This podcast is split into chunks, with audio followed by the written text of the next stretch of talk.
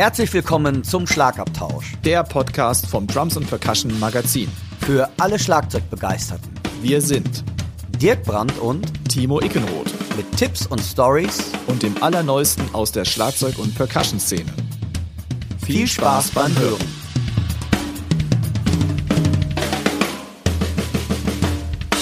Der heutige Podcast wird euch mit freundlicher Unterstützung vom Music Store Professional aus Köln präsentiert.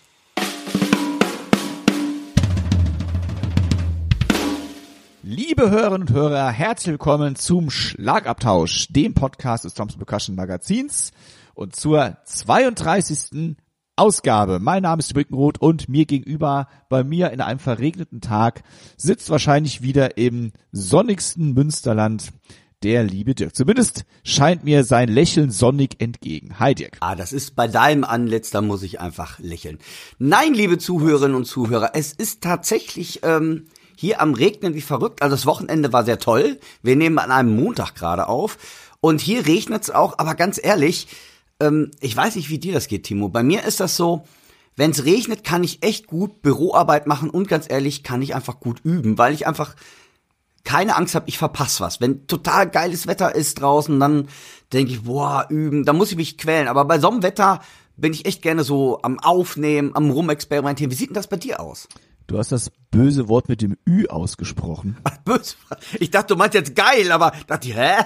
Die Rechtschreibung Montabauer ist jetzt anders. Nee. Nicht so, jetzt schneid äh, vom Üben, vom Üben, Mann. Wir sprechen zwar etwas anders, aber Rechtschreibung läuft noch so halbwegs. Vom Üben. Was übst du denn?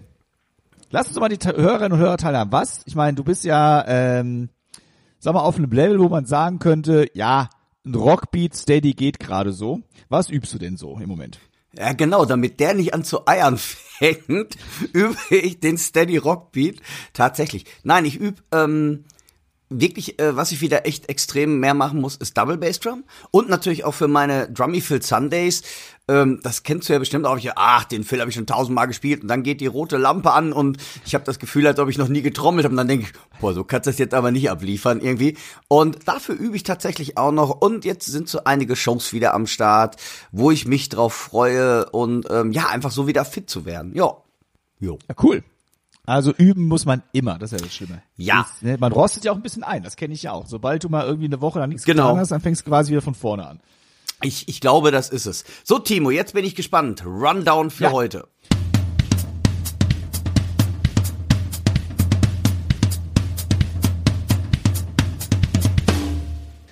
Rundown, schnell. Wir haben natürlich wieder ein News-Teil, Kalenderblatt. Wir haben leider wieder jemanden zu beklagen, der von uns gegangen ist. Wir gratulieren auch wieder jedem zum Geburtstag. Wir ähm, haben im Gespräch oder besser gesagt in einem Statement den René Krämers, Weltklasse-Drummer, zu den Aufnahmeprüfungen in Arnheim. Wir sprechen über das Vintage Drum and Custom Meeting in Deutschland, was letzten äh, Samstag stattgefunden hat. Wir haben im Equipment Talk zwei Biodynamic Mikrofone und wie immer haben wir die Empfehlungen der Woche.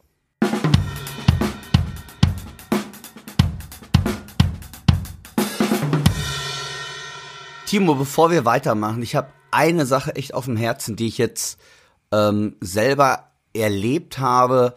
Wir haben ja ganz wirre Zeiten und sehr komische Zeiten gerade. Und liebe Zuhörerinnen und Zuhörer, ganz, ganz wichtig und das liegt mir echt am Herzen. Ich merke, ich habe das jetzt selber miterlebt, dass russische Mitbürger angefeindet werden, habe das selber miterlebt und das ist falsch. Das ist einfach nicht richtig. Ich kenne so viele tolle russische Mitbürger und die sehen das genauso wie wir und ganz ehrlich, die Musik ist nicht schwarz und weiß, die Musik ist bunt für mich aus allen Kulturen, weil ich glaube, das ist das, was für mich Musik ausmacht die Gemeinschaft und diese Farbenprächtigkeit, äh, will ich es mal ausdrücken, bitte, bitte schert nicht alle über einen Kamm. Weil das, das habe ich jetzt wirklich erlebt und das ist für mich genauso, was da drüben passiert, ein absolutes No-Go. Weil jeder Mensch ist irgendwie gleich und es gibt gerade in der Musik, Musik ist eine Weltsprache und gerade Trommeln, du kannst mit jedem auf der Welt trommeln, du kannst kein Wort verstehen, Trommeln versteht jeder und hab das einfach ein bisschen im Hinterkopf und hört sich jetzt total doof an, Zeiten nett zueinander. Die Zeiten sind wir genug im Moment. Ich finde, es hört sich nie doof an, wenn man sagt, seid nett zueinander. Ja. Das kann nicht, das kann nicht doof sein. Aber das schließt so ein bisschen an das Kalenderblatt an, was ich heute mir rausgesucht hatte. Okay, ja. Denn am 25. März 1969, und wir gehen davon aus, dass der Podcast 24. 25. März erscheint, Mhm. haben sich der ehemalige, damals ehemalige Beatle John Lennon und seine Frau Yoko Ono dazu entschieden, äh, ins Bett zu gehen, allerdings nicht, was ihr jetzt denkt, sondern um dort für den Frieden zu demonstrieren. Das ist die Bed in the Presidential Suite at the Amsterdam Hilton Hotel Aktion gewesen. Das haben die kurz nach ihrer Hochzeit gemacht. So nach dem Motto, ja, wir werden jetzt eh mit äh, der Presse verfolgt und wir können eh genügend so einen Schritt hin tun. Und es war die Zeit, als der Vietnamkrieg tobte. Und die wollten mit der Aktion für Frieden auf der Welt demonstrieren. Die gleiche Aktion haben sie später nochmal in Montreal gemacht. Leider ist dann der Krieg erst sechs Jahre später beendet worden. Wir hoffen, dass es hier nicht so lange dauert. Aber ich habe mir gedacht, wenn jetzt jeder einfach nur ins Bett gehen würde auf der ganzen Welt, hätten wir keinen Krieg mehr. Wäre das nicht eine schöne Aktion? Liebe Soldatinnen und Soldaten der Welt, geht einfach Ins Bett und nicht, geht frühstücken. nicht unbedingt miteinander ins Bett, aber geht einfach ins Bett und legt die Waffen nieder. Denn das Schlimme ist ja, finde ich, dass die Soldatinnen und Soldaten ja gar nichts für den Krieg können, sondern Genau. sie werden da hingeschickt. Und ähm, wenn, da, wenn da keiner mehr den Machthabern diesbezüglich folgen würde, hätten wir eine viel bessere Welt. Das ist auch, glaube ich, was in dem Song von John Lennon äh, Imagines Ja. so mehr oder weniger textlich drin steht. Also John Lennon und Yoko Ono, Kalenderblatt 25. März 19, äh, 19 ich mache das nochmal. Ja. Also John Lennon und Yoko Ono, 25. März 1969, die Aktion im Bett sein für den Frieden.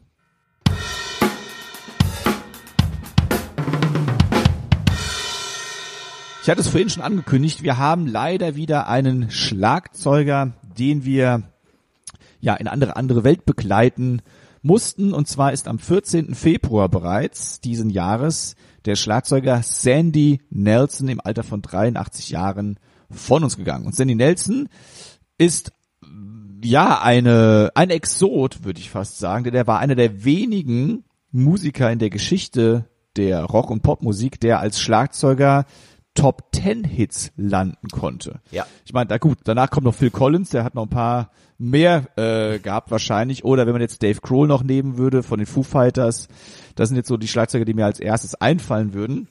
Sandy Nelson war natürlich dann später nicht mehr ganz so up to date, aber er hatte wirklich ein paar Hits, darunter unter anderem den Teen Beat, Drums Are My Beat, The Birth of the Beat und And Then There Were Drums, alles so zwischen 19, äh, 1959 und 1962 und sein größter Hit Let There Be Drums war sogar in Australien ein Nummer 1 Hit. Ja, wusstest du, dass der in Ja. Deutschland sogar auch bei einer Fernsehsendung genommen worden ist? Ja, ich habe noch nicht rausgefunden, bei welcher, weißt du das? Ähm, die Erkennungsmelodie der internationalen Hitpaare von Wolf-Dieter Stubel, und zwar zwischen 1967 und 1990 beim NDR 2. Und das, das, die, und ausgestrahlt und seit 2005 bei Radio Nora auch nochmal ausgestrahlt worden ist. Das habe ich herausgefunden. Also, was mich da an dieser Karriere so beeindruckt, ist eigentlich, dass er das, was viele Bands heute machen, er jetzt überlegt, das fand ich so krass, als ich das gehört habe. Also, Led Zeppelin Dumps kannte ich wirklich schon ganz, ganz lange und man muss überdenken, das ist, ey, wir reden von 1961. Da war selbst ich noch nicht auf der Welt. Yeah. Nee, nee, Moment, da muss man noch gerade nachrechnen. Nein, alles gut. So, jetzt war, kam ich gerade selber, jetzt verarscht er mich hier auch noch. Oh, das darf man auch nicht sagen im Radio. So, also, ähm, Wir sind ja ein Podcast, kein Radiosender. Genau, ah, dann geht's ja auch. Dann kann man das so drin Dann geht's wieder. Äh, nee, was ich so krass finde, dass er sein eigenes Label, also heute ist das ja äh, wirklich gang und gäbe, äh, dass man also als, als Band sein eigenes Label macht. Das ist zum Beispiel Access hat das eigene Label halt, äh, ne, um, um, als Beispiel jetzt. Und dass er 1981 bei seinem eigenen Label äh, Imperial Records das schon gemacht hat. Das heißt also, der hat quasi die Verlegerrechte auch gleich gehabt. Und das ist, ähm, finde ich, schon sehr äh, äh, zeitweisend oder richtungsweisend, Ja. wenn ich bin. Auf jeden Fall clever. Denn er hat auch mal in einem Interview gesagt, dass er, als er dann Erfolg hatte, da war er so Anfang seiner 20er Jahre, also nicht in den 20 sondern er war so Anfang 20, Mitte 20, dass er mit dem frühen Erfolg gar nicht gut umgehen konnte und das meiste Geld dann für Frauen und Whisky ausgegeben hat und den Rest einfach verschwendet hat. Ich glaube, der musste einfach auch ein paar Sachen nochmal später verlegen, damit er nicht in Altersarmut abdriftet. Aber er war auch ein gefragter, also er hat nicht nur eigene Hits geschrieben, er hat über 30 Alben selbst gemacht, wenn ich das richtig äh, gelesen habe. Und der hat natürlich auch als Session-Schlagzeuger gearbeitet. Ja. War ein sehr gefragter LA Studiomusiker, hat dann mit ganz vielen Künstlern auch zusammengespielt aber er hatte auch einen ziemlich krassen Lebenseinschnitt.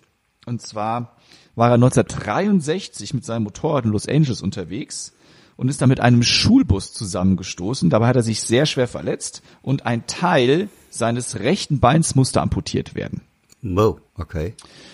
Hat aber dann auch äh, das Schlagzeugspielen sich wieder ja beigebracht, indem er mit dem linken Bein begonnen hat, die Bassdrum zu spielen. Und wenn ihr das mal auf Videos seht, es gibt ein paar ja, Aufnahmen, YouTube-Videos von ihm, ähm, nicht aus diesen Jahrzehnten, sondern eher so 90er, würde ich sagen, und 2000er Jahre.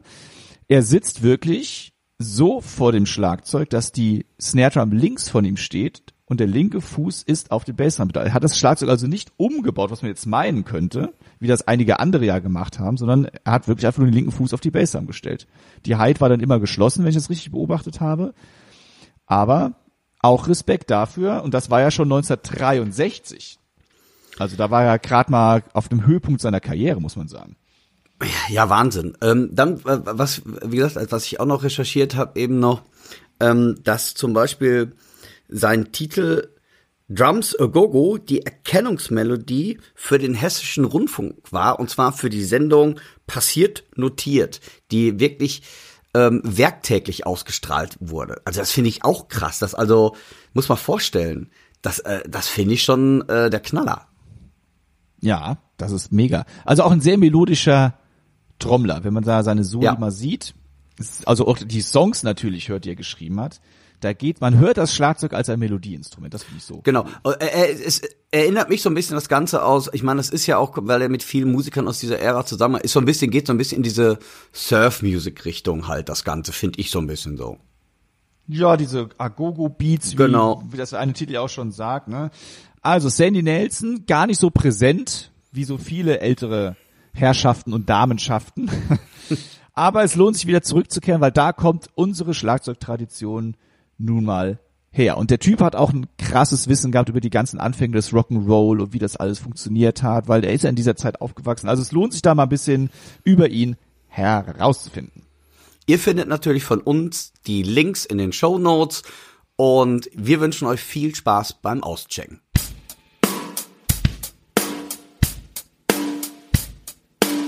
Wo wir gerade leider schon beim Thema Tod sind, es gibt noch einen anderen Tod zu beklagen und das ist der Tod der Frankfurter Musikmesse.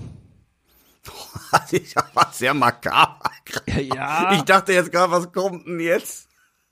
So muss man es leider sagen. Ja, aber so stimmt. muss man es leider sagen. Die Musikmesse Frankfurt hat bekannt gegeben, dass sie so nicht fortgesetzt wird. Die Gründe für das Aus seien marktbedingt.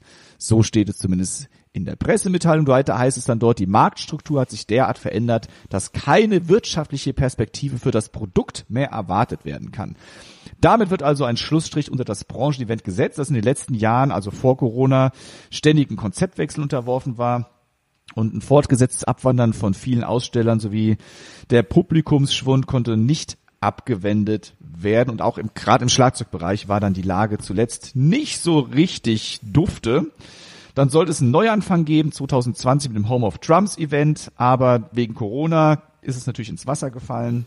Was sehr schade, das war schon alles geplant, aber gut, dann kam halt Corona, wie bei so vielen Events auch. Ja. Ja, und die aktuelle Situation und ähm, die ganze Vorlaufzeit für den April konnte nicht umgesetzt werden. Also war's das für die Musikmesse. Ja, das ist schon echt, äh, finde ich sehr traurig, denn was ich so schade daran finde, ich habe als kleiner Bub wirklich immer die Musikmesse einfach genossen. Ich habe wirklich damals noch, ich weiß noch, da, da habe ich dann als kleiner Bub Udo Dahmen, Money vom Bohr, Simon Phillips, Winnie, Dave Weckel gesehen und es, also ich fand, das war wirklich so ein Mecker, kann man wirklich sagen. Da hat sich dies, die, äh, oder da hat sich das Who und Da hatte ich das Who, nee, wie nennt sich das? The Who is Who. Nee, da hatte ich, da hatte ich die Szene getroffen. Whoever. Whoever. Ja, schneide ich raus. Noch einmal weiter. Nein. Auf der Musikmesse ähm, hat man wirklich ähm, ganz viele tolle Künstler getroffen, ganz viele Studiomusiker oder Musiker, die man so einfach nicht über den Weg gelaufen ist. Und mir hat als kleiner Bub also das einfach unheimlich viel äh, Inspiration gegeben. Und von daher finde ich es eigentlich eher schade für die jüngere Generation, dass sie diesen Schub nicht mitkriegen. Aber dafür gibt es natürlich auch Workshops unserer lieben Kollegen oder auch von uns selber, die ihr bitte dann einfach auch wirklich fleißig besucht, wenn das mal alles mit dem ganzen Corona-Wahnsinn hoffentlich immer mehr gelockert wird dass das einfach auch alles planbarer ist. Ja, also deswegen fand ich das super, dass das Vintage Drum Meeting am Wochenende stattgefunden hat. Das war eines der ersten größeren Events wieder. Da bin ich ja gespannt wie ein Flitze und bin so neidisch. Ich habe von mehreren schon, aber ich glaube, da kommen wir gleich erst zu, zum nächsten. Da kommen wir gleich noch zu. Vielleicht noch kurz was zur Musikmesse. Das war ja über Jahre irgendwie nicht absehbar, dass es ganz zum Ende geht, aber es gab ja so mehrere Faktoren, die ich fand, die der Messe irgendwie so ein bisschen ja. Es schwer gemacht haben. Das war einerseits, dass die Name Show ja auch nochmal in den äh, Sommer verlagert wurde und dass es dann Shanghai die große Musikmesse gab und dann haben was ich auch verstehen kann, viele Firmen, große Firmen natürlich, die haben ja auch nicht endlos Budget für sowas und die mussten sich halt irgendwann entscheiden und deswegen ist leider die Musikmesse Frankfurt immer kleiner geworden. Ich finde es für den Standort Deutschland auch als Musikstandort, also Musikindustriestandort auch sehr schade, weil wir haben jetzt kein Event mehr in dem Sinne. Wir hoffen mal, dass Leipzig ein bisschen an Start kommt dann. Ja. Da setze ich jetzt so ein bisschen die Hoffnung drauf. Aber sehr schade. Es wurden natürlich auch Fehler gemacht in der Messeleitung, können wir auch ruhig mal offen aussprechen. Ja, ich glaube, das wissen sie auch selber. Ne, also schade, schade, schade. Keine Musikmesse mehr in Frankfurt, aber man hofft, dass man so ein paar Sachen trotzdem fortführen kann. Da gab es zum Beispiel den Musik äh, Messe Plaza, das war ein Musikevent, dass das nochmal ins Leben gerufen wird. Also es soll noch weiterhin was passieren in Frankfurt, aber die Messe, wie wir sie kennen, wird es nicht mehr geben. Schade.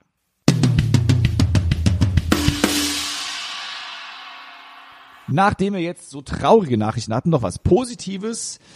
Mal wieder hat ein Schlagzeuger Geburtstag und das ist der aktuelle Schlagzeuger von Guns N' Roses. Den hatten wir auch schon mal kurz hier angesprochen in unserem Podcast. Das ist der Frank Furrer, geboren am 25. März 1966. Wie gesagt, der aktuelle Schlagzeuger von Guns N' Roses, aber hat auch schon mit The Psychedelic First, Love Spit Love und The Beautiful gespielt oder auch mit PJ Harvey als Studioschlagzeuger für Nena, das fand ich ja so bemerkenswert, und auch für Neil Young und viele, viele andere. Checkt den guten Mann mal aus. Ein absoluter Groove-Drummer im Rock-Style, wie man ihn eigentlich nicht besser haben kann. Außerdem cooler Typ. Ich habe ein Video in den Show Notes dann drin äh, verlinkt, das ihn zeigt, wie er äh, in einer Fernsehsendung, glaube ich, ist das, mal ordentlich Gas gibt und so sehr Gas gibt, dass er das Stativ des Crashbeckens mal kurz an Rande des Möglichen bringt. So, ja, also der Mann macht vor nichts halt. Check das aus. Happy Birthday, Frank Furrer. Happy Birthday.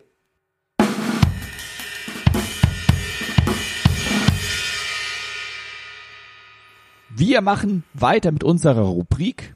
Was braucht man für ein Können, um eine Aufnahmeprüfung an einer Musikhochschule zu machen? Und heute gehen wir mal ins Ausland und zwar schauen wir in die Niederlande an die Musikhochschule Arnheim. Offiziell heißt sie Art EZ Arnheim University of Arts. Eine sehr bekannte Hochschule für Schlagzeugerinnen und Schlagzeuger. Da kommen so ein paar Namen her, die wir auch hier schon im Podcast hatten, die da studiert haben. Also da kommt, es ist schon eine ordentliche Schmiede, die da seit Jahrzehnten in Arnheim am Start ist.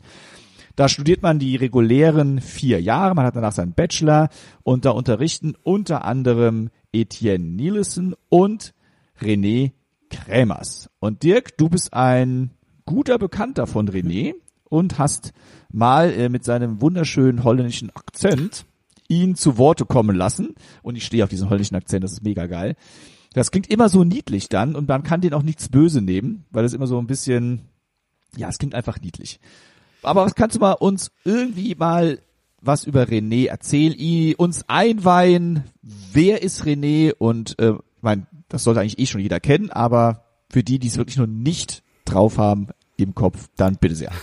Ja, ähm, also ganz ehrlich, ich finde es auch. Also ich finde, wenn die Holländer antworten, finde ich auch mal ganz charmant. So würde ich es ausdrücken. Ja, ähm, ich bin ein ganz, ganz großer Fan von René. Und wenn ihr diesen Mann nicht kennt, dann habt ihr wirklich was verpasst. Also wir, wir packen euch in die Shownotes auch wieder Links rein, ähm, weil René Kremers ist für mich ein unfassbar musikalischer Trommler, der auf seinen Trommeln wirklich Geschichten erzählt und für mich ein unfassbarer, ja wirklich äh, Weltklasse-Lehrer. Und wer bei ihm studieren darf, kann davon ausgehen, dass er eine geballte Ladung an Wissen an die Hand bekommt oder durch diesen Mann vermittelt bekommt. Sei es jetzt technische Konzepte, sei es jetzt melodiöse Konzepte oder auch wie ich am Schlagzeug improvisiere. Äh, ich kenne René in der Tat schon unheimlich lange. Ich habe ihn auch schon mal eingeladen zu Workshops, wo man ihn noch gar nicht so ganz kannte. Ein unfassbar ausgeglichener, ruhiger Mensch mit einer riesen Fachdidaktik, ähm, die ja wirklich immer versucht, positiv an die Frau oder an den Mann zu bringen. Und ähm, René kennen die meisten wahrscheinlich durch die Drumbassadors. Das ist ein Schlagzeugduo, was er mit seinem Kollegen Wim de Vries hat. Aber wie gesagt, auch er selber hat vor kurzem so eine Solo-Drumming-Reihe gemacht, die solltet ihr unbedingt einfach mal reinziehen. Nun zu René selber. Ich habe ihn gefragt, wie sieht das Ganze denn aus? Was muss man an der Hochschule denn so leisten? Und um bei ihm studieren zu dürfen, und da hat er mir Rede und Antwort gestellt. Ähm, und da hat er mir Rede und Antwort gestanden. Und ich habe ihm vorher eine Frage gestellt. Und wir hören in das Ganze doch mal jetzt herein. Hallo René, schön, dass du die Zeit gefunden hast, bei uns im Podcast mitzuwirken. Und wir haben ja zurzeit die Rubrik Aufnahmeprüfung im Podcast, ähm, die wir sehr intensiv behandeln. Nun bist du für mich ein ganz besonderer Schlagzeuger und ganz besonderer Schlagzeuglehrer. Und man hat ja auch die Möglichkeit, bei dir zu studieren, und zwar am Matisse Konservatorium in Arnheim. Und dort bist du seit 1988 schon Dozent. Was muss man denn leisten als Schlagzeuger oder Schlagzeugerin, um dort die Aufnahmeprüfung zu bestehen. Was muss man an Qualifikationen mitbringen? Und da fände ich es total toll drüber, wenn du uns etwas über den Prozess der Aufnahmeprüfung am Konservatorium in Arnheim erzählen würdest. Hallo Dirk. Äh, ja, danke für deine Frage und äh, ich möchte gerne versuchen, einiges zu erklären über unser Studium in Arnheim. Ähm, bei uns ist es Jazz und Pop, das heißt, dass man beides eigentlich studiert. Nicht eigentlich, man studiert beides. Und man hat von zwei Schlagzeuglehrer Unterricht. Der eine bin ich und der andere ist Etienne Nielsen, der mehr ein Jazz-Background hat als ich, aber er weiß auch viel von Popmusik. Und wir äh, geben immer alle Studenten beide Unterricht. Das heißt, der eine Woche bei mir, der andere Woche bei Etienne. Und so machen wir das vier Jahre lang. Funktioniert sehr gut, finden wir.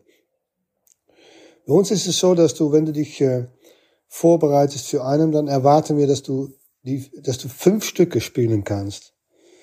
Ähm, wahrscheinlich kannst du davon nur drei tatsächlich auch vorspielen, weil wir nicht so viel Zeit haben, aber wir wollen gerne ein bisschen Auswahl haben.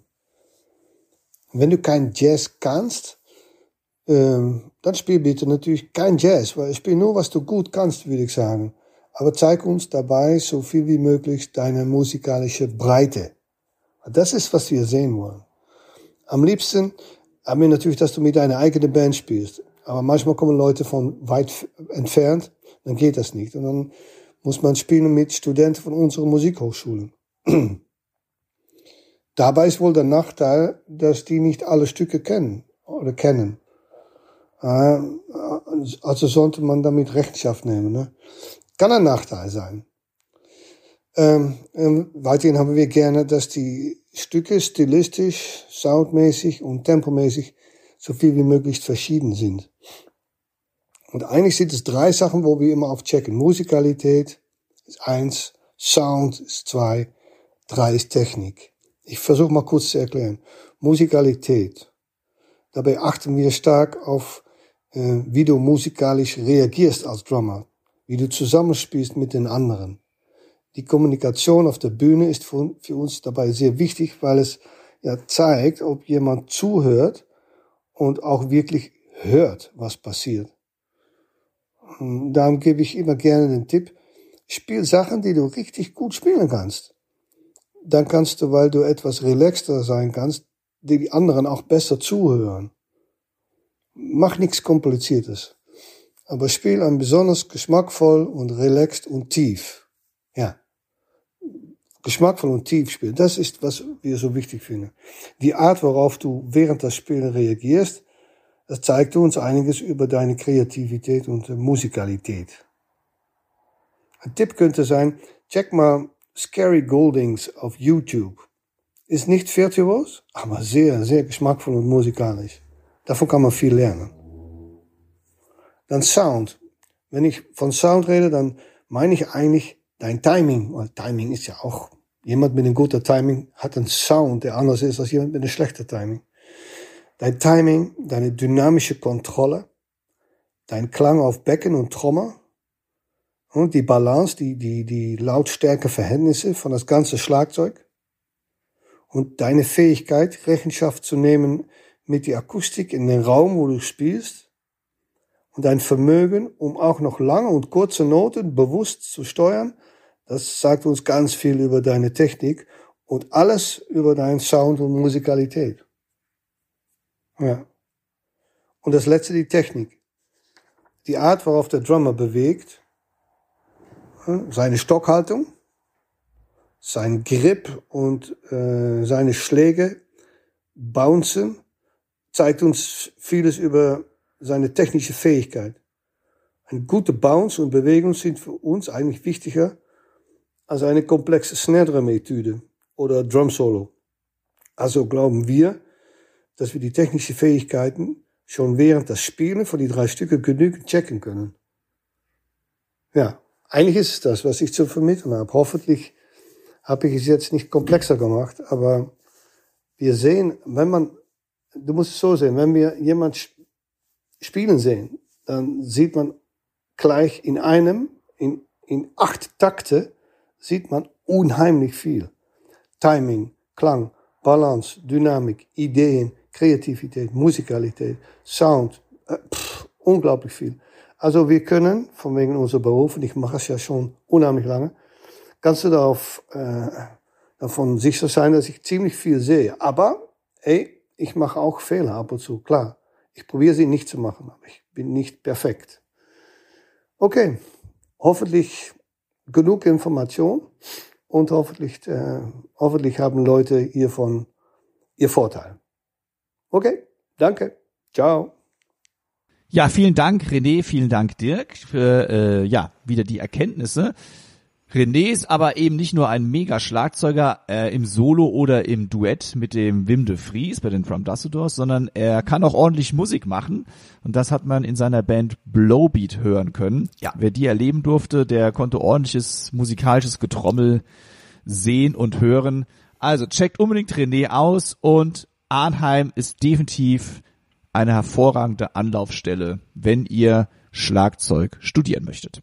Apropos, du gerade Blowbeat gesagt hast, bei Blowbeat war der Bassist Peter Duma und mit diesem Bassisten hat er eine neue Gruppe gegründet, die heißt Any Vegetable und da lohnt es sich auch mal hereinzuhören. Also, viel Spaß und unbedingt, wenn ihr Musik studieren wollt, zieht einfach mal auch das Nachbarland in Betracht und geht nach den Niederlanden.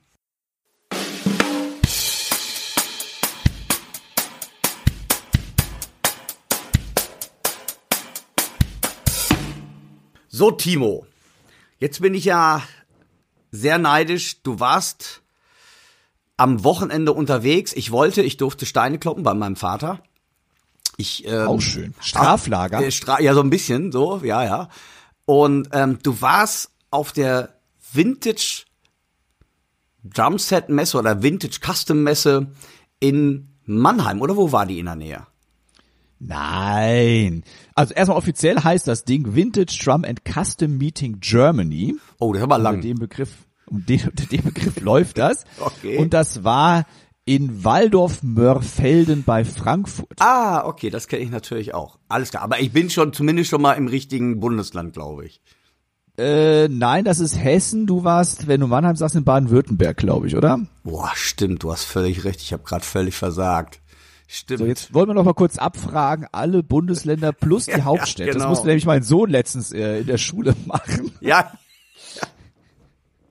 Oh, stimmt. Nein, aber eine sehr coole Veranstaltung, muss ich schon sagen. Also es war ja die erste größere Veranstaltung seit der Pandemie für Schlagzeugerinnen und Schlagzeuger. Und wie der Name schon sagt, es geht in erster Linie um Vintage Drums. Das heißt, man findet sehr viele freie Händler, die mit Vintage-Zeugs handeln, also über altes Sonor-Zeugs, über alte Fußmaschinen, alte Becken, äh, alles was irgendwie, auch Ersatzteil natürlich eine Menge. Wahnsinn. Das ist ja auch ein ganz, das was, was viele Sammler wirklich haben wollen, die Originalersatzteile. Und das war in einer Mehrzweckhalle, die war auch voll. Also das war nicht so, dass man da jetzt irgendwie, dass die Leute keinen Bock hatten, sondern es gab eine Menge Aussteller.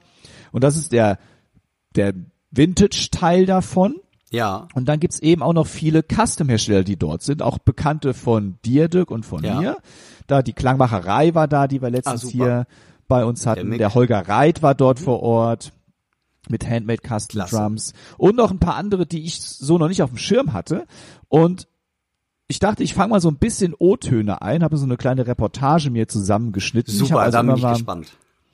Ein paar Leute vors Mikro geholt, die haben ein paar Statements abgegeben und wir kündigen das jetzt vielleicht schon an, denn es sind so viele O-Töne geworden, weil ich wollte auch niemanden dann da runterfallen lassen, Richtig. dass wir das über zwei Podcast-Ausgaben machen.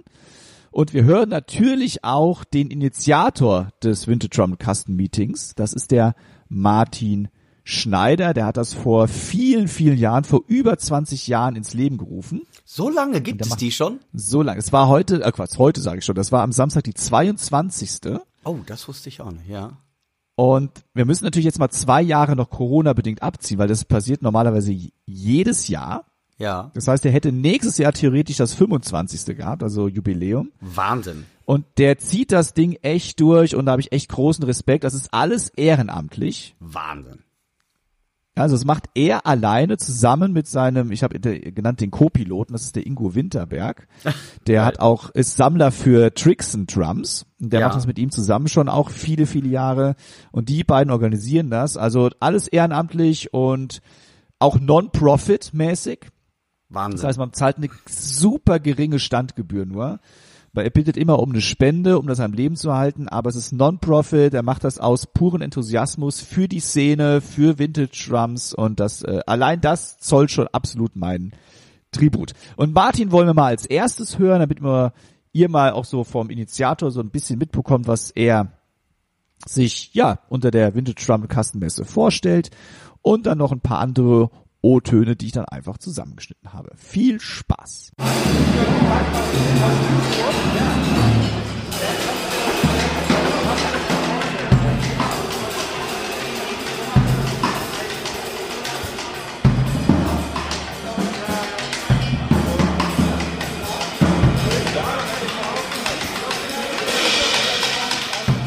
Ich stehe jetzt hier auf dem Vintage Drum Meeting, auf dem 22. Vintage Drum Meeting, zusammen mit dem Initiator und Gründer des Drum Meetings. Also sagenhafte, ja, mittlerweile dann 24 Jahre her. Es gab ja zwei Jahre Aussatz wegen Pandemiegründen oder aus Pandemiegründen. Und das ist der Martin Schneider, den ich mir jetzt hier mal vors Mikrofon hole. Lieber Martin, erstmal vielen Dank, dass wir jetzt auch hier dabei sein dürfen.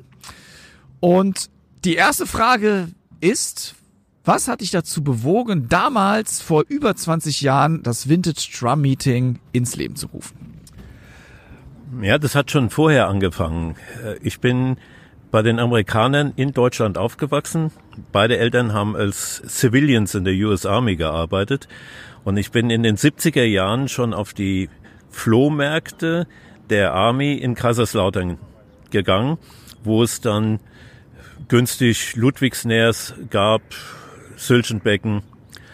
Und ähm, über meinen Vater hatte ich da den Connex und konnte äh, mir dann das eine oder andere kaufen. Ich habe allerdings das damals noch nicht so gewertet. Also für mich war eine Ludwigsnäher natürlich etwas, was teuer war und was ich als Sohn eines Mitarbeiters der Army günstiger kriegen kann, aber ich konnte es noch nicht einschätzen. Dann habe ich altes Zeug, was ich hatte, über meinen Vater, verkauft und mir neuere Sachen geholt. Und jedes Mal, wenn ich was Altes gegen was Neues ausgetauscht hatte, hatte ich gemerkt, dass ich im Endeffekt was Schlechteres hatte oder dass es anders klingt. Und dann habe ich von den ersten Prawn Shops in der USA gehört und das erste Mal den Begriff Vintage, aber noch nicht im Zusammenhang mit Musik, sondern eher mit Kleidung oder mit Schallplatten oder sonstiges.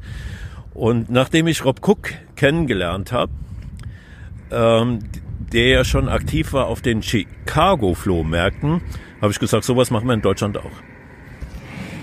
Vielleicht mal ganz kurz, Rob Cook ist so eine Vintage-Koryphäe aus den USA, richtig? Ja, der hat etliche Bücher geschrieben. Also er war der Erste, der, ich sag mal, professionell äh, Geschichtsbücher in Anführungszeichen über Schlagzeugfirmen geschrieben hat. Das bedeutet, du hast eine Vintage-Liebe bekommen über die Flohmärkte der US-amerikanischen Soldaten, weil du gemerkt hast, wie du es eben schon gesagt, sagtest, dass das neue Zeugs eigentlich gar nicht so geil ist wie das ganz alte Zeugs. Ja, man muss noch erwähnen, dass mein Schlagzeuglehrer ähm, der Orchesterdrammer im Chororchester Bad Kreuznach war, äh, Schlagzeugunterricht im Musikverein Winzenheim gegeben hat und dass der mir schon gesagt hat, äh, er hätte ein altes Sylchenbecken, was sich später als K rausstellte, was er nie gegen ein neues eintauschen würde, was ich damals als knapp 20-Jähriger nicht nachvollziehen konnte. Später aber dann schon. Wie würdest du jetzt die, sag mal, die deutsche Vintage Drum-Szene einschätzen? Gibt's, gibt's eine große Szene? Sind wir eher, oder ist es eher ein sehr kleiner Kreis? Wie ist da deine Einschätzung? Es gibt einen harten Kern, diesen harten Kern gibt es mir bekannt seit dem Erscheinen dieser, ich sag jetzt mal, ähm, Verkaufszeitschriften wie Sperrmüll und das Inserat. Und dieser Kreis, den gibt es halt seit, ja, knapp 40 Jahren der hat sich nicht großartig erweitert und viele haben sich verabschiedet, weil sie in ein Alter gekommen sind, wo sie es nicht mehr leisten können oder wo sie es nicht mehr äh, äh, wichtig finden. Es gibt aber einen neueren Kreis. Und der neuere Kreis ist insbesondere von jungen Jazz-Drummern, oder Fusion-Drummern, die es dann über ihren Lehrer mitbekommen haben, weil der eben auch eine alte Ludwigsnare oder eine alte Sonor spielt oder insbesondere über die alten Carbecken. Also es gibt eine Szene aber die ist nicht besonders groß. Es gibt aber jede Menge Ränder, die sich dann in Custom Trams oder in Eigenbau, ich sag mal so, ein bisschen verwässern. Und die Vintage-Szene selber würde ich in Deutschland, der harte Kern, auf 500 Leute schätzen. Ja, was auch nicht so nach, nicht so nach richtig wenig klingt. Dann auf dem ersten, zumindest machen wir ersten hören. Jetzt sind wir ja schon im 22. Jahr äh, der Veranstaltung. Wir waren bis schon ein bisschen länger dran sozusagen. Wie gesagt, pandemiebedingt gab es ein paar Ausfälle. Wo geht's denn noch hin mit dem Vintage Drum Meeting? Hast du Ziele? Ich habe mal jetzt mitbekommen, dass ja eine Vereinsgründung auch gegebenenfalls angedacht ist. Wo soll's, wo geht die Reise noch hin? Also bei der Vereinsgründung sind wir nicht sicher. Ich möchte das nur, da ich selber ja auch nicht jünger werde, irgendwann mal späterer Zukunft in andere Hände geben. Da wäre eine Vereinsgründung, wäre eine Möglichkeit, muss aber nicht sein. Das müssen wir sehen, ob sich das letztendlich lohnt. Äh, für die nächste Zeit sehe ich das noch nicht. Ähm, wo es hingeht, äh, ist letztendlich einmal das Sammeln von alten Schlagzeugen und das Spielen von alten Schlagzeugen und auch das Spielen von alten Schlagzeugstilen. Wir haben ja hier einen Trory, und der Dwory steht für die Spielweise dieser alten Stile. Also insofern hängt Musik und Musikspielen schon zusammen. Ein weiterer Punkt, äh, den vor allen Dingen die reinbringen von uns, die mal eine Lehre gemacht haben, ist das Technische. Weil im Endeffekt, wenn wir nicht bewahren, welche Gewinde es gibt oder welche Materialien es gibt. Ich sehe so ein bisschen die Gefahr bei der Jugend, dass es immer weniger Mechaniker gibt, immer weniger Schreiner, immer weniger Leute, die sich wirklich damit auskennen, weil wenn heute einer eine Schraube holt, ja, ist keiner mehr in der Lage, die selber herzustellen oder weiß, wo er die nach äh, das Gewinde nachschleifen lassen kann. Er geht in den Baumarkt und bedient sich dessen, was der Baumarkt bietet. Und das ist eingeschränkt. Wir würden ganz gern auch in Hinblick mit anderen Vintage-Leuten oder Oldtimer-Leuten, also Auto, Motorrad, aber auch Uhren, aber auch Klamotten, eine gewisse Betonung auf einer Kultur, äh, Betonung auf eine äh, Kultur setzen, die sich einerseits weiterentwickelt, hier in diesem Fall in möglicherweise Custom, aber auch bewahrt. Also wir müssen auch jetzt bei Leuten, die 20 sind, welche finden, die wissen, äh, äh, was eine Gewindeschablone ist und wo ich sowas finde. Das klingt super spannend. Ähm, ich drücke euch, uns die Daumen, dass das alles auch hinhaut. Drücke natürlich auch weiterhin die Daumen, dass diese Veranstaltung weiterhin Folge Erfolg gekrönt ist und sage ganz großen Dank an dich, dass du das alles hier ehrenamtlich, muss man ja auch sagen, immer auf die Beine stellst. Vielen, vielen Dank dafür. Ja, ich bedanke mich für das Interview. Vielen Dank. Nun habe ich mir für euch den Ingo Winterberg geschnappt. Der Ingo ist ähm, der Co-Pilot hier auf dem Vintage Drum äh, und Custom Meeting neben dem Martin Schneider. Und der Ingo ist aber auch ein leidenschaftlicher Sammler von einer Schlagzeugfirma, die vielleicht nicht mehr allen unter euch so präsent ist, und das ist Trixen. Ingo, erstmal schön, dass du da bist. Ähm, erzähl uns doch mal, wie es zu deiner Sammelleidenschaft gekommen ist und wie man dann auf Trixen kommt. Ja, hi Timo. Ähm, das ging damals los, ähm, als ich mit 14 Jahren ungefähr das erste Mal getrommelt habe in einer Band auf dem berühmten Waschmitteltrommeln und Wurstdosendeckeln. Ähm, das haben wir dann irgendwie ein Jahr lang gemacht und dann hieß es, Ingo, du brauchst aber ein Schlagzeug, ein richtiges, ein echtes so, ne? Okay, gut. Da hatten wir einen Bekannten, andere Band, der hat mir ein Schlagzeug verkauft, ein echtes, richtiges, mit allem drum und dran. Das war ein Trixon. Das war damals schon äh, zehn Jahre alt, äh, hatte schon keine Originalfolie mehr und sah ziemlich abgeranzt aus, aber war halt ein richtiges, echtes Schlagzeug. Das habe ich dann ganz viele Jahre immer gespielt. Irgendwann ging was kaputt an diesem Schlagzeug und es, es, es hat mich sonst nie irgendwas interessiert von Schlagzeug oder so. Ich habe einfach nur gespielt mit der Band. Es ging was kaputt, ich bin in den Laden gegangen, ich habe gesagt, ich brauche eine neue Tom-Halterung von diesem Schlagzeug hier, Trixon steht da drauf ähm, wo habt ihr das liegen? Was hast du, Trixon? Was ist das? Ja, ich sagte, steht hier drauf, das ist die Marke des Schlagzeugs. Das kennen wir nicht. Okay, bin ich wieder rausgegangen, ähm, habe dann irgendwann gemerkt, Pearl-Halterungen passen auch, habe dann eine Pearl-Halterung drauf, draufgebaut und gebohrt, was man ja eigentlich alles nicht tun darf. Ähm, ein paar Jahre später, als das Internet aufkam, habe ich dann mal angefangen zu forschen. Was ist denn Trixon eigentlich tatsächlich so? Und habe dann eben gesehen, okay, das ist eine alte deutsche Marke tatsächlich. Nicht Trixon, sondern Trixon. Habe ich schon einen Fehler gemacht, siehst du? Ich erwähne es nur mal kurz. Ähm, und ähm, habe dann eine eigene Webseite, beziehungsweise auf meiner eigenen Webseite, die ich schon ein Jahr lang hatte, gesagt, ich spiele Schlagzeug, Trixon und habe so ein altes Ding, Foto und schon purzeln E-Mails rein äh, von Leuten, die sagen, oh, du hast auch einen Trixon, ich habe auch einen Trixon, hast du Ersatzteile? Bei mir ist das und das kaputt und so. Ich sagte, nee, eigentlich habe ich gar nichts. Aber ich habe gemerkt, irgendwie ist da ein gewisser Reiz. Und dann hat mir der Peter Sagerer äh, aus Süddeutschland ein Speedfire angeboten. Das ist das mit der ovalen Bassdrum und das ist eine große Garnitur mit fünf Konzerttoms drauf und ein 20er Floor-Tom in Red Croco. So, voll das geile Teil. Hat damals ein Schweinegeld gekostet, war aber ein fairer Preis. Das habe ich mir gekauft, weil das fand ich einfach so geil. Und dann nahm eigentlich das ganze Schicksal seinen Lauf. Internet, Foto davon, boah, will ich auch haben, was ist das und so. Ich habe recherchiert im, im Netz, beziehungsweise dann eben auch Leute getroffen, die tatsächlich mit der Marke was zu tun hatten und ein bisschen was erzählen konnten. Ähm, und so hat sich das dann im Laufe der Jahre tatsächlich aufgebaut. 2001 bin ich dann das erste Mal auf das Vintage Drum Meeting gekommen, habe sofort einen Workshop gehalten über Trixon, war viel zu lang. Ähm, aber ich wollte ja was erzählen, ich, ich wusste schon so viel.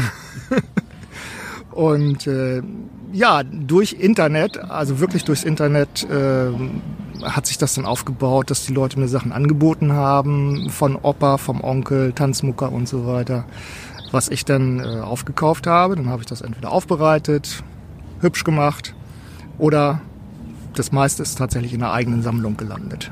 Wahnsinn. Hast du auch noch eine Übersicht, wie groß deine Sammlung ist? Immer so ungefähr 23 komplette Sets auf dem Dachboden und immer so ungefähr 40 Snare Drums.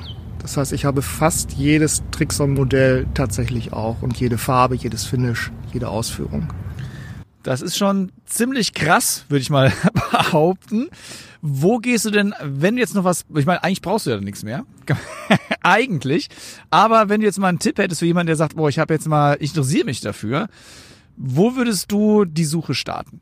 Die Suche würde ich tatsächlich auf solchen Meetings starten. Das ist erstmal das, ähm, wo man hingehen sollte. Denn hier hast du die ganzen Sammler auch. Das sind ja das, was hier in der Halle ist. Das sind ja nicht alles äh, Händler, so, die leben nicht davon, sondern das sind Sammler. Und da kann man sich informieren und gucken, was gibt es und fragen. Mm, auch wenn man ganz spezielle Teile braucht. Ähm, es steht ja, es ist ja unglaubliche Menge an Auswahl, was du hier hast. Ne?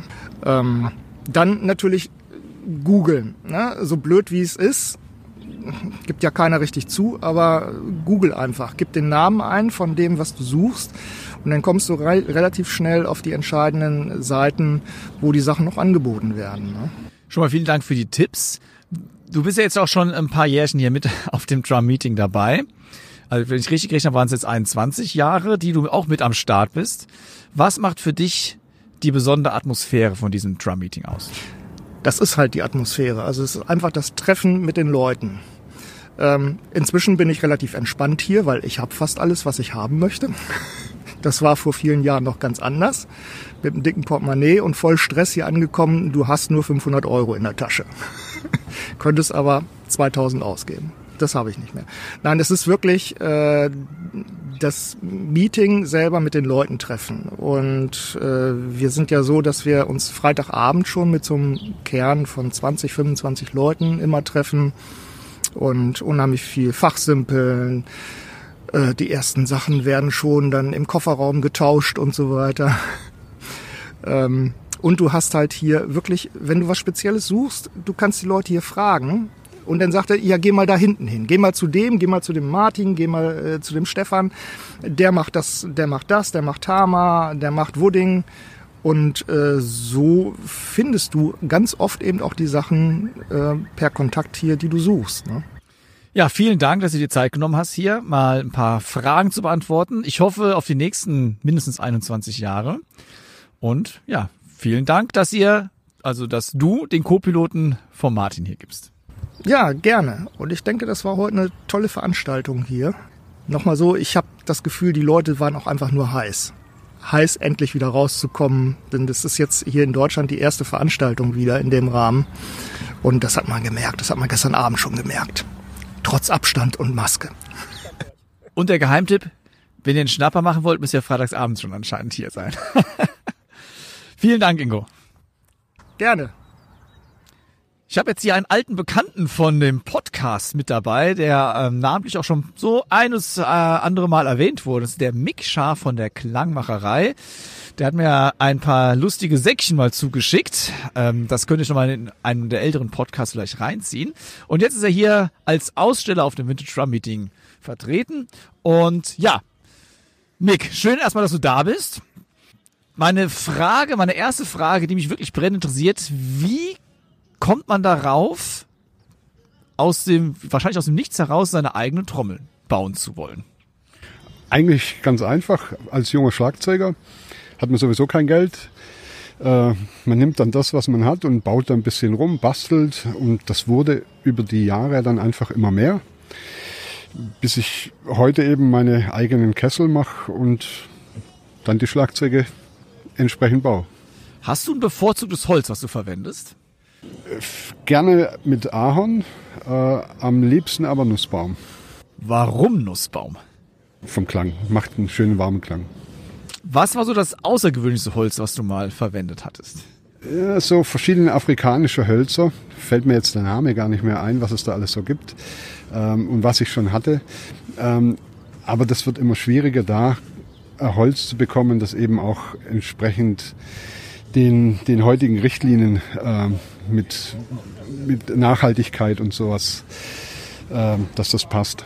Gab es mal eine Holzart, mit der du experimentiert hast, wo du vorher erwartet hast, dass es mega super wird und du danach total enttäuscht wurdest? Nee, eher andersrum. Ich habe mal mit was experimentiert und zwar ähm, aus Rattan. Äh, in Zusammenarbeit mit einem Studenten, der ähm, an einer Holzschule, glaube ich, war es, oder Holzstudiengang irgendwas gemacht hatte. Und der hat mich gefragt, ob ich ihm aus so einem Rattanholz äh, eine Snare bauen könnte. Es gibt eigentlich nur weltweit zwei Snares, die ich dann gebaut habe aus diesem Rattan. Und das hat sehr interessant oder klingt sehr interessant. Das klingt in der Tat interessant. Ich kenne nur Rattan-Sitzmöbel von der Terrasse. sehr, sehr cool. Du hast mir ja dann äh, netterweise ja die eben schon erwähnten Säckchen geschickt mit diesen kleinen Gadgets, die wirklich super hilfreich sind. Und ich muss aber echt nochmal sagen, der Preis ist wirklich äh, grandios. Also dafür, da kann man gar nichts gegen sagen. Ähm, können wir noch mehr solcher Gadgets in Zukunft von dir erwarten? Ich glaube, dass immer wieder mal was dazukommt. Die sind ja auch nicht alle auf einmal entstanden. Ich habe angefangen damals mit dem Lederdämpfer, das war das erste.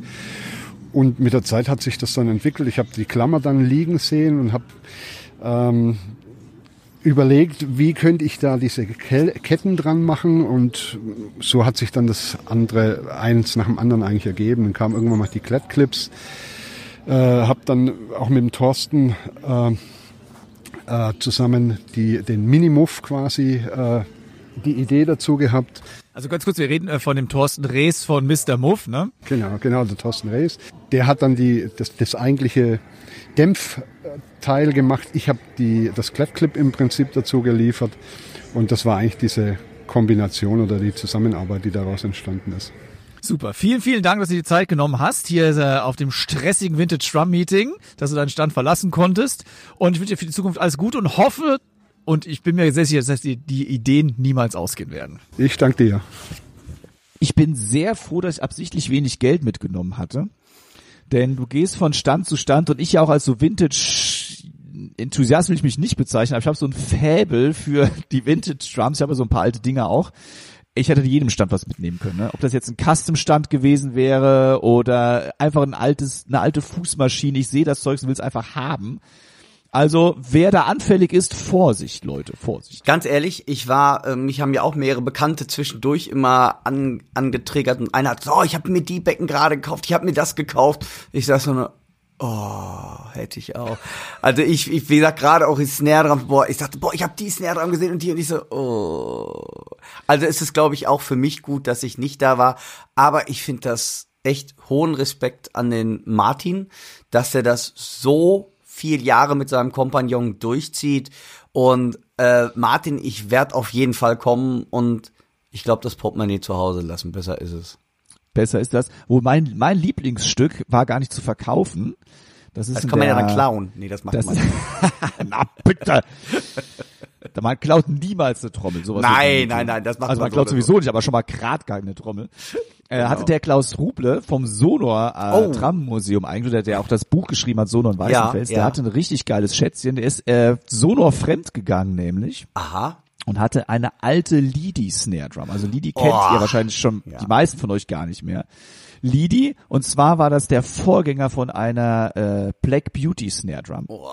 Also um Also die mit- 1920? Ja, um 1920, der hat das genaue Datum genannt, ich weiß es nicht mehr hundertprozentig, aber so 19, 1920 bis 1925 irgendwas um den Dreh rum. Noch richtig geile Gravur drumherum. Ähm, wo ich dachte, ah, aber er, natürlich, er ist Sammler, das war schon was, verkauft die. Durfte man mal drauf? Durfte man mal drauf? Na, ich durfte sie aber anfassen. Ja, das war schon was Besonderes, was Besonderes, muss ich sagen. Aber so viel Geld hätte ich auch gar nicht gehabt, selbst wenn ich mein Portemonnaie voll Ey, gehabt hätte. ey, weißt du was? Daran merkt man auch, dass wir älter werden. Wir finden es jetzt schon klasse, wenn wir eine Snare Drum anfassen. Nee, den Spruch verkneife ich mir jetzt. Genau. Aber ja, es war schon toll. Also das war der erste Teil des Reports vom Vintage Drum and Custom Meeting in Germany, also in Deutschland. Nächste Podcast-Ausfolge einfach der zweite Teil, weil ich finde, dass man sich ein paar O-Töne da noch Ja. dazu anhören kann. Finde ich, Ich auch interessant und spannend. Ja, ich freue mich jetzt schon drauf.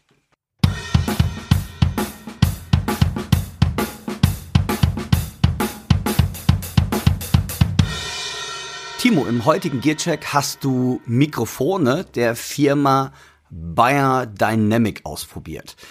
Ähm, erklär uns doch mal, was ist das Besondere an den Mikros und was hast du mit denen angestellt?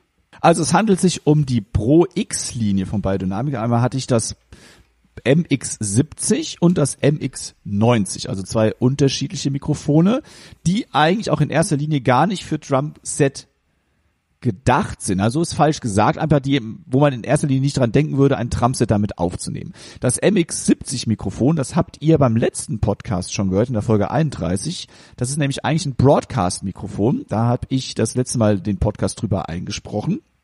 Diesmal nicht, weil es ist in meinem Proberaum am Set schon verbaut. Ähm, ja, das sind von Grund auf neu entwickelte Mikrofone. Also das gilt jetzt für das MX70 als auch das MX90. Und die sorgen für eine klare, natürliche Klangaufnahme, die vor allem Sprache und Gesang und natürlich auch Instrumente optimal abbilden sollen. Und der abgestimmte Nahbesprechungseffekt lässt die Mikrofone nie dumpf klingen, während der erweiterte obere Frequenzbereich jedes Detail aufnimmt. Die Mitten sind dann kraftvoll, Höhen und Bässe sollen natürlich wiedergegeben werden. Und das klingt ja auch mal so nicht schlecht, wenn man damit ein Drumset natürlich aufnehmen möchte, was ja eigentlich so immer mein Ziel ist. Ich möchte ja meistens das Schlagzeug so hörbar machen, wie ich es im Raum höre, ohne groß dann, ich mache ja kein Closed Miking außer bei der Snare und der Bassdrum, sondern das ist ja bei mir meistens wirklich nur zwei Overhead-Mikrofone. Das MX70, äh, das ist jetzt eine Nierencharakteristik. Das ist wie gesagt das, was ich für das Broadcast-Mikrofon letzte Woche, äh, nee, vorletzte, nee, beim Folge 31 für den Podcast verwendet habe. Und dafür ist es eigentlich auch in erster Linie gedacht für Streams, Podcasts und YouTube-Videos. Es hat halt einen sprachoptimierten Klang. Und wichtig hier ist die direkte Einsprech- bzw. Aufnahmequelle, was den Vorteil hat, dass Tastaturgeräusche, Raumhall oder andere Geräuschquellen kaum ins Gewicht fallen. Also das ist schon mal top. Und es dämpft die Poplaute. Ausgeliefert werden übrigens beide Mikrofone, also das MX70 und das MX90, mit einer Mikrofonspinne, einem Popfilter und beide haben natürlich einen XLR-Anschluss. Das M70 oder MX70, Entschuldigung, das MX70 hatte ich oder habe ich als Bassdrum-Mikrofon verwendet. Ähm, also da, da könnt ihr gleich da sehr gespannt sein, wie das klingt. Das liegt preislich bei 249 Euro. Das MX90 Pro X Mikrofon ist ein Großmembranmikrofon mit Nierencharakteristik. Das hat eine breite Aufnahmequelle und lässt somit Bewegungen vor dem Mikrofon zu. Das ist also eigentlich perfekt für die Aufnahme von Gesang, Sprache und Instrumenten, die sich vielleicht mal hier und da ein bisschen bewegen. Aber da das halt eben eine breite Aufnahmefläche hat, ist es natürlich auch für Overheads am Schlagzeug ganz gut geeignet, weil es sehr großflächig halt aufnimmt. Für das M90 wurde eigen, eigens eine neue Elektronik entwickelt, die auf die Kapsel abgestimmt ist und das gewährleistet ein sehr rauscharmes Signal und eine hohe maximale Schalldruckgrenze, äh, Schalldruckgrenze, was ja auch fürs Drumset nicht ganz unerheblich ist und soll damit eine verzerrungsfreie Übertragung äh, ja, herstellen. Das also zu den Mikrofonen. Ich hatte jetzt zwei MX90, das heißt, ich habe es eigentlich, wie ich es immer gemacht habe, getan. Ein MX90 ist zentral circa 90 Zentimeter über meiner Snare Drum, ausgerichtet Richtung Snare Drum. Und das zweite Mikrofon steht rechts hinter dem Tom 3, auch 90 Zentimeter, weg von der Snare Drum Mitte, auch ausgerichtet Richtung Snare Drum. Das ist so ein bisschen die Cluns John Technik Ja. bei Mikrofonierung. Ähm, und wie gesagt, dazu das Ganze ergänzt mit dem NX70 vor der Bassdrum. Und da wollen wir uns auch einfach mal anhören, wie dort verschiedene Settings, mal nur mit einem Mikrofon aufgenommen, dann mit beiden Overheads plus dann das MX90, also auch das MX90 alleine, äh, Entschuldigung, MX70 alleine mit der Bassdrum klingen. Starten wir den Klangeindruck mit dem M70 Pro X, welches ich in diesem G-Check als Baser-Mikrofon verwende. Wichtig für euch alle zu wissen ist, dass ich die Aufnahme nicht editiert habe. Ich habe also keine Gates, kein Kompressor, kein Equalizer oder sonstige Effekte verwendet. Aufgenommen habe ich alle Soundbeispiele mit einem Arturia 8 Re-Out Interface in Ableton Live.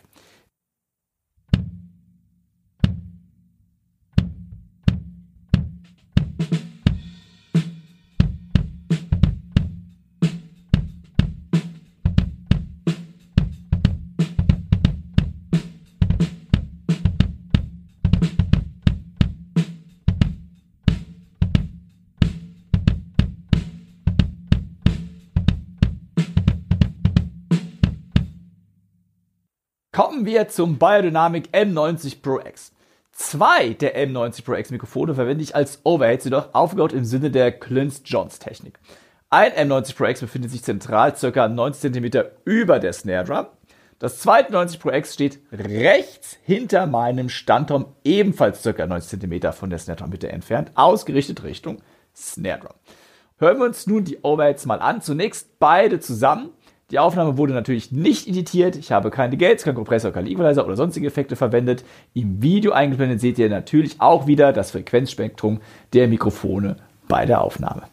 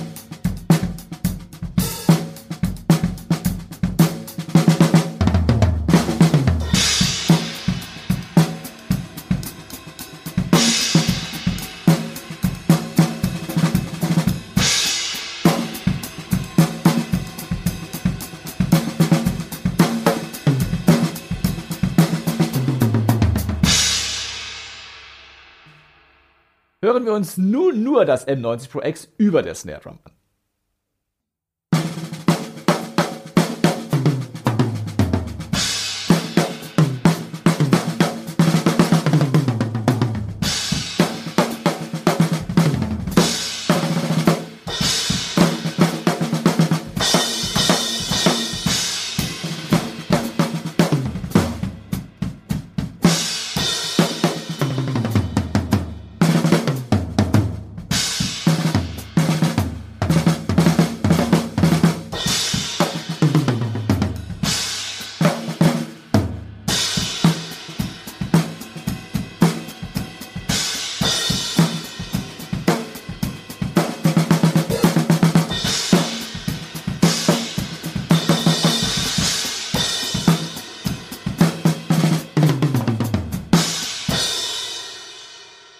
Hören wir uns nun nur das M90 Pro X rechts neben Tom 3 an.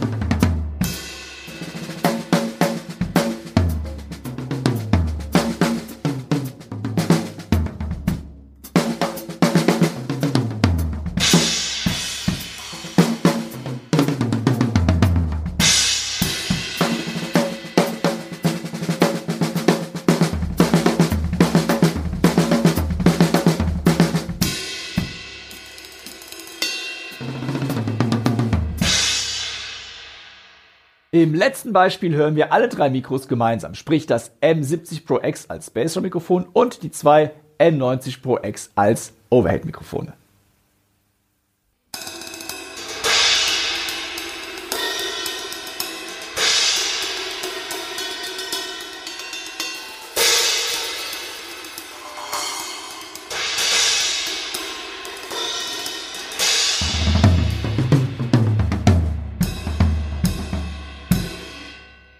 Ja, Timo, cool. Das sind schon, ähm, ist schon cool, wie du es äh, gemacht hast. Man merkt wirklich, ähm, es klingt schon je nachdem, wie, wie du es positionierst, auch anders. Und ich finde, die Höhen kommen mal toll raus. Also ich bin absolut zufrieden. Übrigens das MX90, das habe ich noch gar nicht erwähnt, kostet 299 Euro.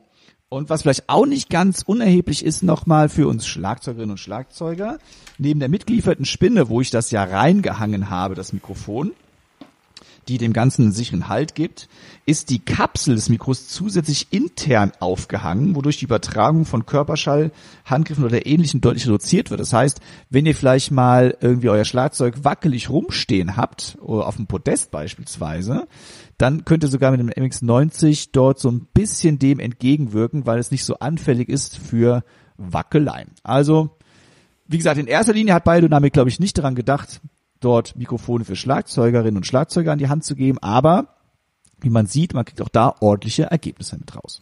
Ja, das ist ja eh, also in der Geschichte der Mikrofonie, dass viele Mikrofone für ganz andere Zwecke zum Teil, ähm, ganz viele Mikrofone für andere Zwecke zum Teil gedacht gewesen sind und hinterher auf einmal als Schlagzeugmikrofone dann auch in die Geschichte eingegangen sind. Und das ist halt immer Sound, jeder hört anders, also einfach mal auschecken beim Händler eures Vertrauens. Ihr hört nun eine kleine Werbebotschaft unseres heutigen Sponsors.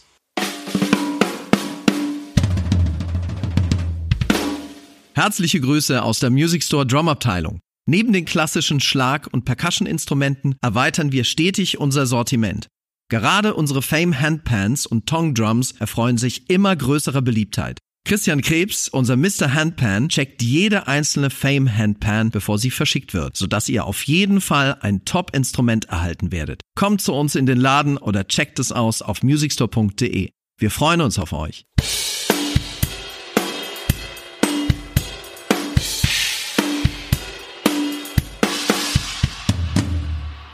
Lieber Dirk, wir sind schon wieder fast am Ende unserer Folge 32. Wir wollen euch, liebe Hörerinnen und Hörer, aber nicht nach Hause gehen lassen. Äh, wahrscheinlich sitzt ihr schon zu Hause oder im Auto oder im Zug oder im Flugzeug oder in der Badewanne, keine Ahnung. Und ähm, ja, ohne unsere Empfehlungen der Woche euch noch hier zu kredenzen. Dirk, lass mich raten. Du hast heute entweder wieder eine CD oder eine Buchempfehlung. Ja, richtig. Ha! Ah, ja, ja, sehr gut. Und ich habe tatsächlich ein Buch. Und deshalb muss ich eben auch so ein bisschen mit dem Mikrofon ähm, über ja so ein bisschen lachen über den Mikrofon-Testbericht, ähm, weil das Buch handelt tatsächlich über Mikrofonierung und Mischen. Und auch du hast eben die Glenn Johns Technik angesprochen und auch ich sehe mich da immer noch ein, als ein totaler Novize. Ich lerne immer und weiß eigentlich manchmal auch gar nicht, was ich da mache. Also, aber ganz wichtig, das ist auch immer so, ähm, klar, man kann nach Lehrbuch gehen, aber das heißt nicht immer, dass es dann auch klingt. Besonders jeder hat ja ein anderes Pult, ein anderes Plugin oder was auch immer. Und ich habe ein Buch. Ja, vor allem der Raum. Vor der Raum. Der ich glaube, genau, das ist das ist ähm, nämlich das. das Lukas, wenn ich das mal kurz einwerfen darf, geht mal durch euren Raum, lasst mal jemand anderen Schlagzeug spielen und stellt euch von der einen in die andere Ecke. Das klingt, ja. Ihr werdet, ihr werdet erstaunt sein, wie unterschiedlich das eine Set, jeder dem, wo ihr steht, klingt. Das ist unfassbar. Ja. Und um das ein bisschen zu erleichtern, habe ich mir damals ein Buch, und das, das nehme ich tatsächlich immer noch zur Hand. Und zwar heißt das Buch Mischen wie die Profis, das Handbuch für Toningenieure vom Bobby Owinski. Das ist tatsächlich auch so ein Standard, das haben viele und ist herausgegeben worden vom GC Carstensen Verlag. Und das ist echt, auch wenn ich mal was wissen will, wie man was, äh, was ist dies eigentlich, da sind ganz, ganz viele Zitate von berühmten Musikern drin, wie die das gemacht haben. Und ja, hier lese ich wirklich echt oder nehme ich immer mal wieder zur Hand und lese mal drin, wie hat der das gemacht. Ich finde es ein tolles Buch und ähm, hat mir auch schon einige Einblicke gegeben, damit ich es nicht mehr ganz so war, denn er wusste nicht, was er da tut, sondern jetzt weiß ich manchmal sogar, was ich da tue. Und finde es ein ganz interessantes Buch. Wenn ihr euch ein bisschen mit dem Thema mehr beschäftigen wollt, ist langatmig und auch trocken zu lesen, finde ich manchmal, aber es, ähm, dann hat man hinterher, wenn man dann einfach mal am Kompressor oder am Equalizer dreht oder was auch immer, ähm, das ergibt dann auf einmal viel, viel mehr Sinn. Also das ist meine Empfehlung der Woche. Super. Das ist, glaube ich, ein Buch, was ich mir auch noch zulegen muss. Bei mir ist ja auch alles nur Trial and Error. Genau. Meistens dann Error. Ich, ich empfehle euch äh, noch ein Mikrofon. Noch ein Allerdings, Mikrofon. Äh, ja, noch. Ich dachte, jetzt ist der, das ist der Mikrofon-Podcast. Okay. Ähm, ein Mikrofon, das nicht fürs Schlagzeug ist, sondern das ich äh, beim Vintage Drum Meeting benutzt habe, um die Interviews zu führen. ah, super, okay. Das ist nämlich ein Aufsteckmikrofon fürs Handy und das ist das Rode VideoMic ME-L und das ist passend für alle iOS-Geräte mit Lightning Connector zum direkten Aufstecken. Das heißt, das Mikrofon kommt in diesen, ja, kommt in euer in euren Anschluss rein, steckt dann wunderschön oben auf dem Handy und die Qualität ist wirklich viel besser, als wenn ihr es ohne Mikrofon in euer Diktiergerät beispielsweise aufnehmt. Das macht wirklich was aus. Ist eine, äh, das ist eine Kondensatorkapsel, auch mit einer Nierencharakteristik. Da ist ein eingebauter Preamp dabei mit einem DA-Wandler. Äh, wir haben sogar einen Kopfhörerausgang dran. Das heißt, ihr könnt direkt auch zurückhören, was ihr aufnehmt. Das fand ich auch mega.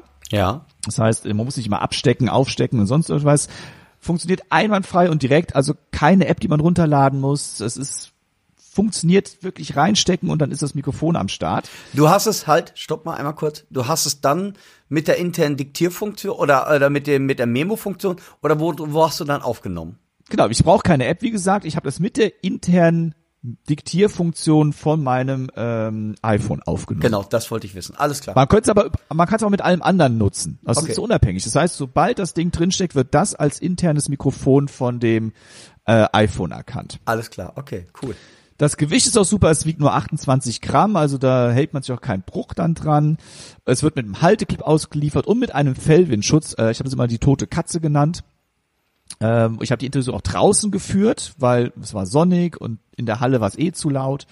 Also ähm, absolut meine Empfehlung, weil die Tonqualität fand ich ähm, Hammer. Und das ganze Ding kostet, ich habe den Preis nicht jetzt gerade nicht hundertprozentig mehr im Kopf, aber ich glaube, das war unter 70 Euro. Cool. Klasse Empfehlung. Jo.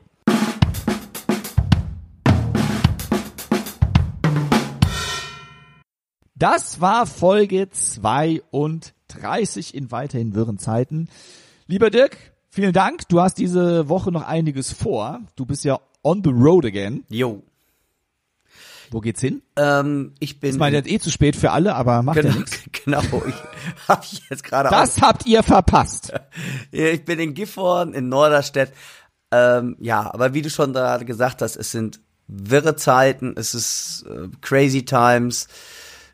Ähm, ja, manchmal finde ich es auch komisch, aber ich denke mal, irgendwie muss es weitergehen. Und passt auf euch auf da draußen. Timo, es war mir ein Fest, wie immer. Vielen Dank. Und ich freue mich schon in 14 Tagen. Passt auf euch auf, habt euch alle lieb. Und bis bald. Tschüss.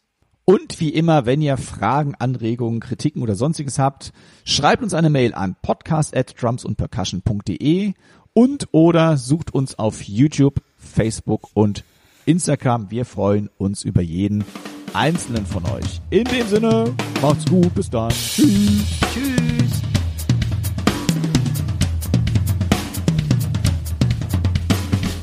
Heutige Podcast wurde euch mit freundlicher Unterstützung vom Music Store aus Köln präsentiert.